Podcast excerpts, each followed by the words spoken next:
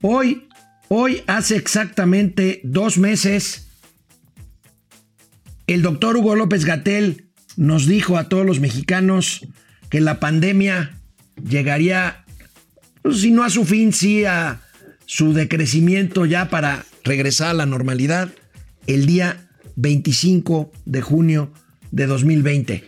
¿Qué día es hoy, querido amigo Mauricio Flores Arellano? 28 de enero. No.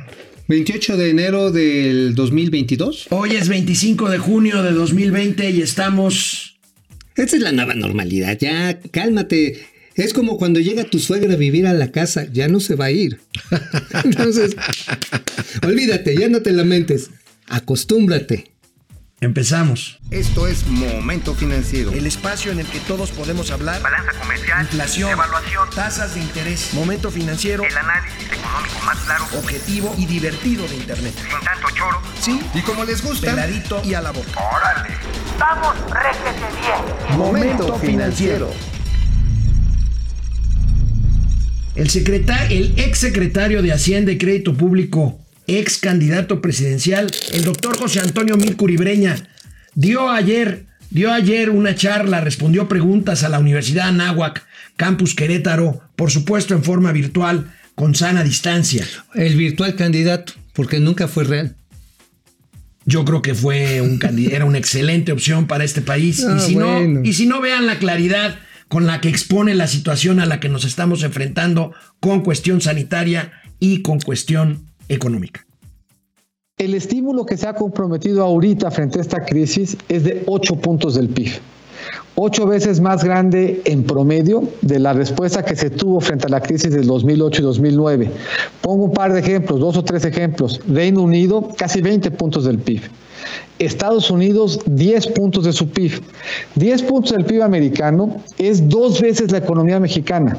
Eso es, Estados Unidos va a meter de estímulo a su economía el equivalente de dos veces la economía 14 del mundo. Pero hay un elemento que hace que esta crisis sea diferente de la anterior. La anterior una crisis que venía de un colapso en la demanda por una debacle, por, por un problema en el sistema financiero. Es una crisis que se explica porque hay la presencia de un virus que hace que la movilidad necesaria para que una economía funcione tenga un matiz de riesgo que no tenía antes. Tenemos que corregir el problema de fondo, por lo que yo secuenciaría las respuestas en tiempo. La primera respuesta tiene que ser importante de coordinación, de diálogo, de evaluación, de, un movilizar a una sociedad para que resolvamos el tema de salud. No importa cuánto le inyectemos nosotros a la economía, si el tema de salud no está administrado, pues la economía va a seguir funcionando mal porque va a haber ahí un elemento de riesgo que va a inhibir de manera natural y más allá de lo que se vaya resolviendo la política pública al gobierno. Entonces, una primera respuesta en, el tema de salud. Y luego una segunda respuesta, ya una vez teniendo mejores elementos de administración en el tema de salud, pues vamos a empezar a ver con más claridad dónde y cuáles pymes, dónde y qué sectores, cuáles van a ser más afectados. Los podemos anticipar desde ahorita, el turismo, el transporte, los restaurantes, la industria de los espectáculos, la pequeña y mediana empresa, los que tenían menos acceso a liquidez, y ahí habrá que ver eh, de- del mundo, eh, en los diferentes estados, cómo se le va dando forma a esta intervención para que sea lo más útil posible y para que con un buen uso de, de- los espacios de presupuesto público se atenúen aquellos elementos de la epidemia que no queremos hacer caer sobre el patrimonio familiar. Primero resolver lo sanitario y después la economía, porque si no, no se puede. ¿Me estás oyendo inútil, Mauricio Flores? Oye, pero pues, pues mira, pues está bien como académico, pero como presidente nunca hubiera ganado el señor Smith. No, no, no. A ver, como, Ah, como bueno. presidente nunca hubiera ganado. Pues no, Como pues, candidato no ganó. No, pues no, como presidente no hubiera ganado nunca, hubiera tenido que llegar a fuerza de una, pues de una imposición. Y No, no, pero yo no estoy hablando de eso. no, afortunadamente el INE, que hoy lo quieren desmantelar, defendió el voto mayoritario, que nos puede gustar o no. O sea, a mí yo fui a varias de sus presentaciones y eran impecables. Pero ¿sabes qué? Eran tan divertidas como un funeral. Juntaba más un perro Pero atropellado, mira, neta. a ver, a ver, eso ya pasó, eso ya pasó. Ahí tienen la explicación. Es cierto. Veamos la pandemia, combatamos la pandemia y luego veamos la economía. y no al revés. Ahí está tan claro como el agua. En una exposición de dos minutos queda muy claro, Bueno, la cosa- queda muy claro lo que no se está haciendo. Ahora, la cosa también queda muy clara. O sea, ya no se puede regresar en el tiempo atrás. Ahorita ya el número de contagiados, de muertos, que son, siguen siendo récord. Digo, el señor López Gatel, que a lo que lo habíamos dicho al principio, ¿no? A estas fechas ya debíamos estar todos yéndonos a la playa, que si las vacaciones, este, que los chamacos pensando cómo iba a ser su próximo curso escolar, etcétera. Pues nada, ¿eh? Seguimos Cientos de miles de contagiados. ¿Cuántos muertos? eh, 24 mil y según el modelo Centinela, que ya no parece Centinela, ya parece pues más bien como velador, este, pues este, habla de que ya es más de 1.500.000 personas las que están contagiadas. Yo sigo pensando que el doctor Hugo López Gatel llegó al pico de su incompetencia y todos esperamos, esperamos No, desesperadamente que llegue a la meseta de la mesura y No, de que mira, se vaya. está en el pico, pero del perico. ¿Del perico? Sí, porque habla y habla, y guay, guay, guay, guay, guay, guay, guay, mezcla y dice, este, se hace bolas. De veras, ese, el señor Hugo López Gatel se parece al doctor Brujo, el de I, A, U, A, A, Tingarica, Cucaca. Escríbanos, por favor, denos sus opiniones. ¿Cómo ven? Reaparece porque no Mir. ha tenido muchas exposiciones públicas. Mir. ¿Por qué lo habrá hecho?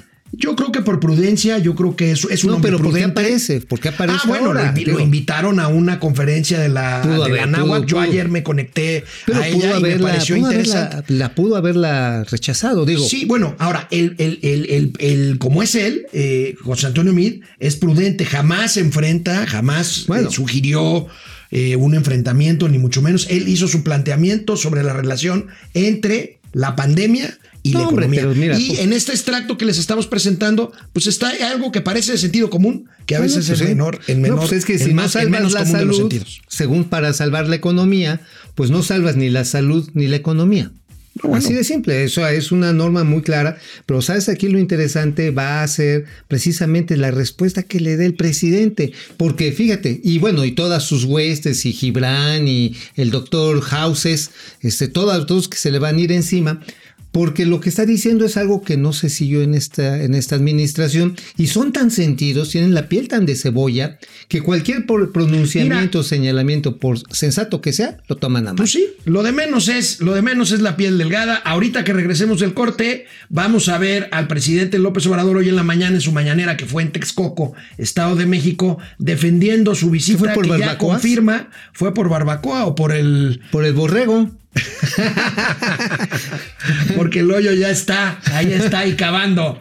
Nos vemos, regresamos en un momento, momento financiero. El presidente Andrés Manuel López Obrador confirmó hoy en Texcoco que irá a Washington, que irá a Washington y que se reunirá con el presidente Donald Trump ¿Y en qué se va a que ir? no se reunirá con el candidato demócrata Joe Biden. ¿En qué se va? Va en avión comercial. Ahorita no hay vuelos directos a Washington. Tendrá que hacer una escala. La pregunta morbosa es si se pondrá el tapabocas. Tendrá que hacerlo porque es una regulación aeronáutica internacional. Pero ¿por qué no vemos cómo defiende, A ver, a ver, a ver, ahí cómo defiende su viaje?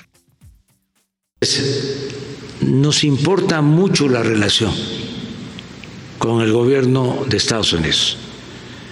Eh, es un- una relación de amistad y también es una relación económica, comercial indispensable. Entonces, por eso mi viaje a eh, Estados Unidos. Acerca de los cuestionamientos o de las críticas, pues este tenemos que decidir y actuar con criterio. Yo tengo que hacer lo que más beneficie a México, lo que más ayude a los eh, mexicanos. Adicionalmente, quiero comentar de que eh, hemos mantenido una buena relación con el gobierno de Estados Unidos y con el presidente Donald Trump.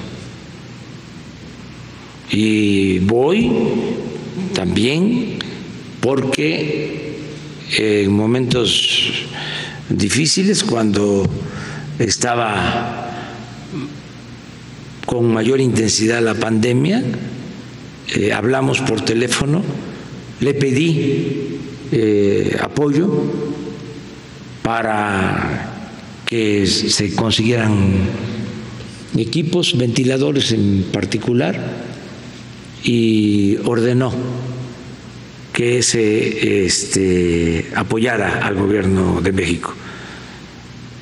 Y nos están llegando esos equipos. Oye, este, a ver, a ver, a mí me llamó la atención así en el video, digo, más allá de las palabras, que el presidente ya trae ojos tapatíos, ¿eh? ¿Por qué tapatíos? Uno le baila y el otro le zapatea. ¿eh? O sea, yo creo que sí lo pone Mm, nervioso. yo espero que Sí, no, esté- no, sí se ve. Digo, si ustedes quieren repetirlo después este, en cualquiera de las plataformas en las que estamos, vean cuando se le hace close-up al presidente. Yo creo que no lo hace feliz la idea de ir a ver a Donald Pues Trump. claro que no, está sujeto a una presión, pues va a hacerle campaña, hombre. Sí, no, bueno. Ahora, el, si podría- presidente más antimexicano si, de la si historia política de de veras, política exterior, vería también a Joe Biden. Pues porque ¿qué va a pasar si gana Joe Biden? No, acuérdate, bueno. acuérdate cuánto nos costó de caro que Salinas le apostara a Bush. ¿Sí? Bueno, y Este- él- y, nos la perdonó Bill Clinton, y, ¿eh? y nos la perdonó Bill Clinton, ¿no? Pero después y, no la acomodó. y luego cuánto le costó a Peña haber recibido a Trump hace Bueno, el, el, trompezón que se metió Luis Bueno. Videgaray como canciller aprendiz que invita a Donald Trump, lo lleva a México y la arrastrada que le pusieron. Oye, incluso, ¿sabes qué me llaman la atención los, los macrochay, los macrojefes de granjas Chuy? Diciendo, no, no, ¿cómo creen? Si es bien bueno ir este, a ver a Donald Trump. Cuando atacaron, pero como pirañas, cuando se vino Donald Trump, bueno, se vino aquí en tinieblas, este, llegó aquí a la Ciudad de México y fue a Casa Blanca, a la, ahí a- a la- bueno, lo que se llamaba el, este, la Casa Amigo, Presidencial. Amigo, amigo, ya. Bueno, sí, pero la cosa está en que ignoró a Peña, lo hizo añicos. ¿Sabes quién va a acompañar al presidente de la República a su gira por Washington? ¿Quién? Alfonso Romo. ¿Cómo? ¿Ya lo encontraron? ¿Ya lo encontraron? ¿No bueno, no si ya lo encontraron, pero dijo que va a ir con él. A ver, sí lo dijo, ahí tenemos. No, no, no, pero ah, no lo tenemos aquí, pero lo dijo. Va Alfonso Romo con él. Pues qué bueno, porque híjoles, la, ahora sí que la pamba loca con picayelo se va a poner bien sabrosa en materia de energía. Ya Sí. tenemos la queja de la Asociación de vamos. Petroleros de, este, de los Estados Institute, el Instituto de Petróleos Estadounidenses. También hay una asociación eh, de productores petroquímicos. Bueno, está la amenaza de aplicar la cláusula de temporalidad para la exportación de productos agrícolas mexicanos. Están dislocadas las cadenas, dislocadas las cadenas en buena medida de la industria automotriz y también tiene que ver con la manufactura de exportación, vulgo maquila. Pero ¿sabes también dónde se está cunando ahí un brete bastante sabroso? ¿Dónde? Con el tema de los medicamentos. Uf, ese es todo un tema. Ese es todo un tema y más en la situación en la que estamos pasando. Fíjate que yo quiero a ver si traemos el lunes, amigo, a Juan de Villafranca. Él es director de la Asociación Mexicana de Laboratorios Farmacéuticos, de la. MELAF. Porque ahí sí se está poniendo de máscara contra cabellera. Bueno. y ya les platicaré. Ya les platicaremos. Está bueno, vamos a ver quién está en YouTube. Salvador Gallego, saludos a la pareja atómica, Salud. muchas gracias. Héctor Mancera, ¿cómo estás? Alberto GS, Laura Ochoa. Después de la visita a Trump, AMLO conservará la alegría. Híjole, en el protocolo está el uso de Oye, cubrebocas. ¿se podrá llevar vitacilina? no sé para qué. Este, Pues digo, para los raspones, pero yo por si las dudas llevaba mi pasta dental y un a- cepillito. Abraham Dental. López Mójica, desde Ecaterror, Ecatepec. Híjole, qué- Alma Ay, Félix. Al- Alma Félix, cuando Aldo vaya a USA, a, a los Estados Unidos, él también llevará cacahuates para entretenerse a los. es que el, el vocero caca- de Ebrard, ¿se acuerdan? A don Roberto, es buen amigo. Es buen amigo. Ajá. Este, bueno, Salvador. Gallegos, eh, el IMSS, ¿en qué momento te cuenta como desempleado? Cuando pierdes el empleo dos o dos meses después. No, como desempleado desde que te dan de baja. Tienes derecho dos meses a las prestaciones, por ejemplo, el servicio médico durante, Ujú, dos, durante meses, dos meses. Después de que te den de baja. Neptuno Rey, saludos desde Monterrey. José Neptuno. González, ¿qué, sale, ¿qué saben de la ley anti-Uber en Baja California Norte? Fíjate que no lo tengo muy claro, pero sí, digo, Bonilla está haciendo, la está haciendo bonita. Digo, después de la arrastrada que le pusieron aquí en la Suprema Corte de Justicia, se plegó Y totalmente. allá también se la volvieron a poner porque quiso volver a cambiar la ley para reducir a tres años el mandato nuevo. Y Entonces, tómala. Y ahorita sale con que va a pintar, hay unos, hay unos, este, hay un acueducto que está pintado en color azul por reglamentación porque los tubos azules llevan agua. Claro. Y llegó el presidente y dijo, no, no, no, eso parece del pan, píntenmelo color roca. Y están pintando kilómetros de tubería. Seis millones de pesos, nada más para que le guste al señor Ferrangel, presidente. Pili Sí. Sanz. eh, Pili. Mi marido, el depredador, sufriendo, se dañó su teléfono, pero aquí los escucha conmigo. Ay, pues ahí, acurrúquense, acurrúquense. Daniel. Daniel, Jorge Sandoval, José Almazán Mendiola, Pili Sanz, Jonathan Barajas, Adrián Salazar, Ferrangel, Alberto Cañongo, Eduardo Duarte Ardillas, Andrés Manuel López Obrador se reunirá con el hombre más poderoso del mundo. Dicen que ya es un pato cojo, como dicen en Estados Unidos, un Dame Dog. ¿Por qué? Porque están seguros de que va a perder la elección con Joe Biden. En fin, regresamos después ¿Pato de una pausa. Pato eh, Dame. Ah, Pato Dave. Dame sí. Lock, Dame Sí, porque también hay unos. Pato Cojo. Porque también hay unos que son Regresamos pequeños. después de una pausa, Pato, canal 76 chico. de Easy, de lunes a viernes, 4 de la tarde. Momento financiero. Bueno, este rápidamente vemos inflación, amigo. Ayer ya no nos dio tiempo Sí, ya no de ver el reporte del. INEGI. Se aceleran ligeramente los precios en la primera quincena de junio. Está en 3.17 anual. Veamos la tabla del INEGI. ¿A qué se debe este repunte ligerito? Parece que es energéticos fundamentalmente y productos, y productos agropecuarios. Totalmente tiene que ver con la presión del aumento de los precios de la gasolina, del gas, del diésel. Este que estaban alabando en la presidencia de la República en las mañaneras diciendo, no, es que ya bajamos el precio de los combustibles. Ah, pero ya viene el precio de petróleo para arriba y pues ahí sí nos la están dejando Irineo Pérez. ¿eh? Oye, hablando de, hablando de producción de petróleo, fíjate que en mayo Pemex reporta 1.6 millones de barriles diarios de producción.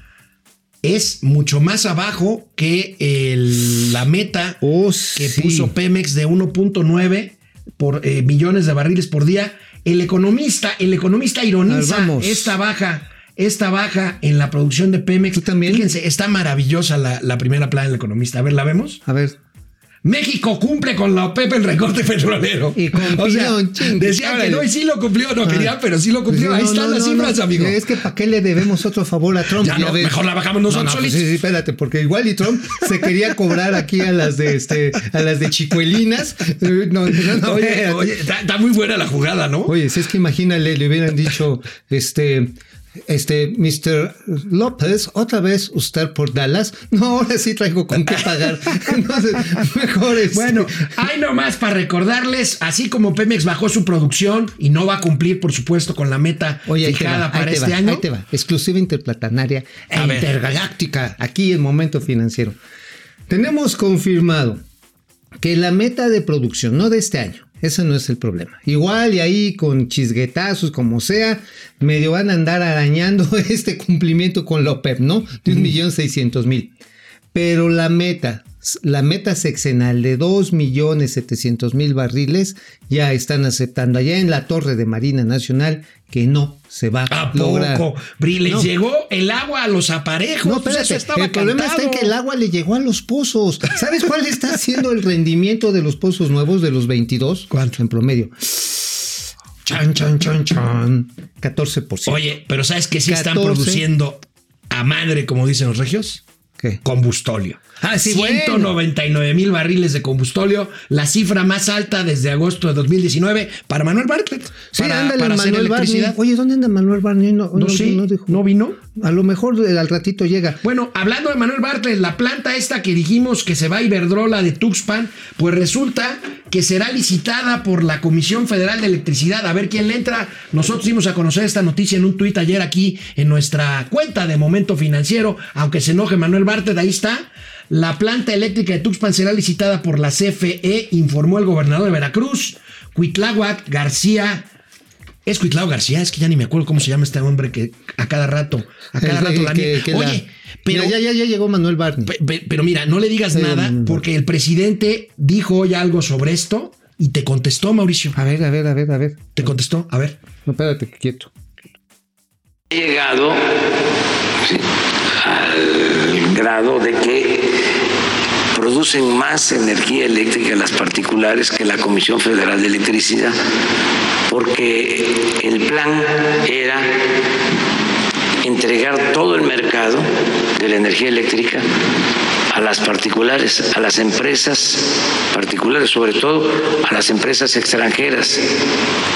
Y en especial a las españolas.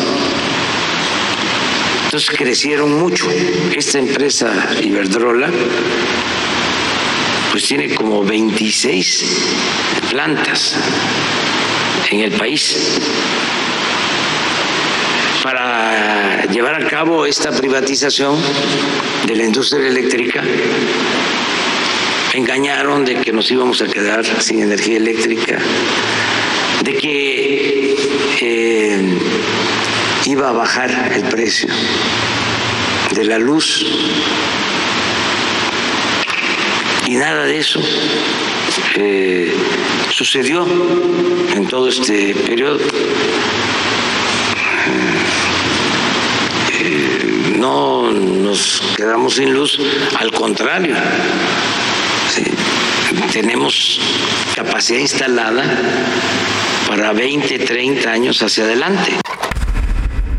Bueno, dice Manuel Barney que tiene toda la razón el señor presidente, que los mendigos españoles iban a repetir la misma historia de Hernán Cortés, de Navarro. Sí, habló de, habló de que ya no somos más territorio de Telcel. conquista, dijo. Ah, no, terreno tel- territorio Telcel. Ah, no. Bueno, dijo que seguramente este, pues nos querían otra vez saquear, que ya nos habían dado este, ¿cómo se llama? Los espejitos. y que él no iba a entregar amigo, el tesorito amigo, de es México. increíble que un presidente, es que un presidente que dice que no es neoliberal, que le apuesta todo, toda la recuperación de este país a un tratado de libre comercio con Norteamérica, que se va, que va a entrar en vigor el próximo Se mes, se está que va a se está Washington, enchilando, se está enchilando. que va a Washington Se y que diga no a la inversión Manuel, extranjera quieto. porque hay conquista, pues, ¿de qué se trata? Oye, espérate, pinche- espérate, espérate, es justo en este, justo loco. en este entorno, amigo, tenemos por ahí una carta A que ver. manda la Asociación de Empresarios Gasolineros y Petroquímicos de Estados Unidos a Donald Trump diciendo, diciendo justamente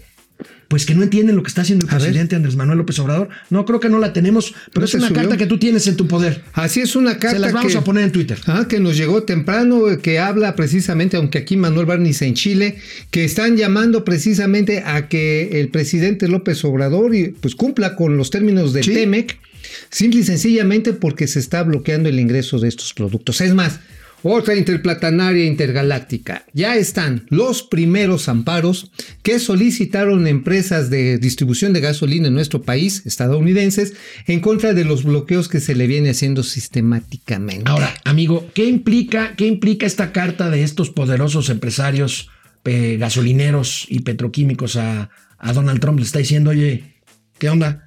Pues bueno, que, que va a ser carta. que eso va a ser parte del menú de cacahuates que se va a tener que echar el presidente cuando llegue ahí a Washington. Este, pues van a tenerle que decir, este, oiga señor, pues fíjese que se están, yo creo que sí hay- es buena idea llevar pasta dental y un cepillito, ¿eh? porque se va a poner de a peso, a peso los reclamos. Ay, bueno, va a vamos a poner ver, vamos a ver. Hoy hay junta de gobierno en el Banco de México. ¿Sí tenemos la carta? A ver, No, bueno, Bueno, ahorita es- la subimos en Ya la Twitter. explicamos, ahorita la subimos en Twitter. También la, la, eh, la parte de la declaración de José Antonio Mid la vamos a subir a Twitter en nuestra página. oye, Eh, te- se, se le dices mí y se enoja. Se enoja Manuel Barney. Bueno, este, hoy hay junta de gobierno en el Banco de México. Se da por descontado que se volverá a bajar la tasa de interés medio punto porcentual y que quedará en 5%. ¿Apuestas a otra cosa? No. No, pero seguro es más, todavía le queda un margen de otros, sí, otros 50 puntos base. Pero bueno, hoy, hoy, Hoy- quedará hoy- en 5%, hoy será. ¿no? Sí. Lo Sí, sabremos sí. por ahí de la una de la tarde. Y bueno, mañana es viernes. El angelito de mi derecha no viene porque tiene, según él, cosas que hacer. Mm, Aquí los veo mañana viernes. es Aquí yo los veo mañana. Y Momento financiero. toca. Vamos, réjete bien. Momento financiero.